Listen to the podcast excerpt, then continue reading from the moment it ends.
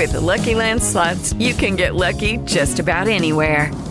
This is your captain speaking. Uh, we've got clear runway and the weather's fine, but we're just going to circle up here a while and uh, get lucky.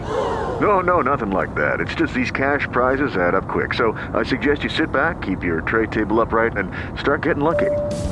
Play for free at LuckyLandSlots.com. Are you feeling lucky? No purchase necessary. Void where prohibited by law. 18 plus terms and conditions apply. See website for details.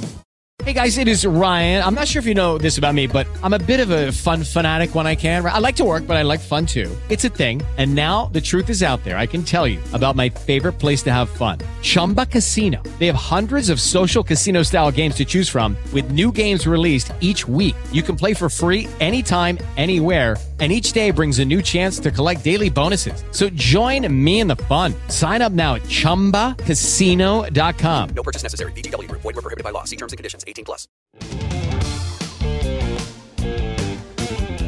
Olá, ótima noite para você. Eu sou Lene Leone e esse é o podcast 2 Minutos Band News.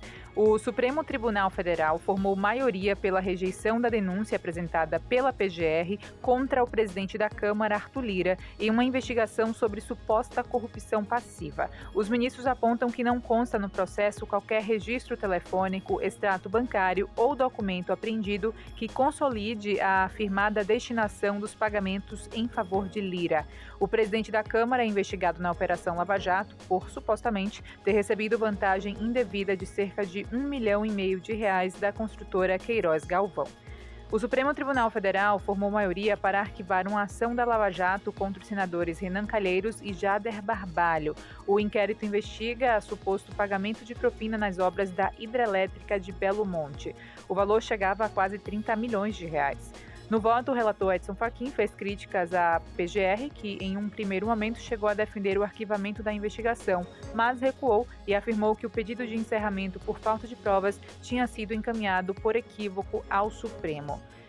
Medida provisória que obriga planos de saúde a cobrir medicamentos de uso oral no tratamento contra o câncer é aprovado na Câmara dos Deputados e vai à sanção presidencial Consumo dos lares brasileiros nos supermercados apresentou alta de 3,04% em 2021 em comparação com 2020. Dados são da Associação Brasileira de Supermercados.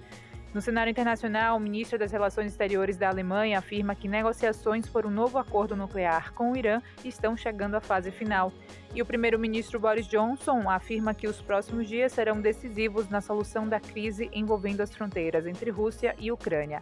Essas foram as principais informações. A próxima edição você ouve amanhã às 7 da manhã. Até lá.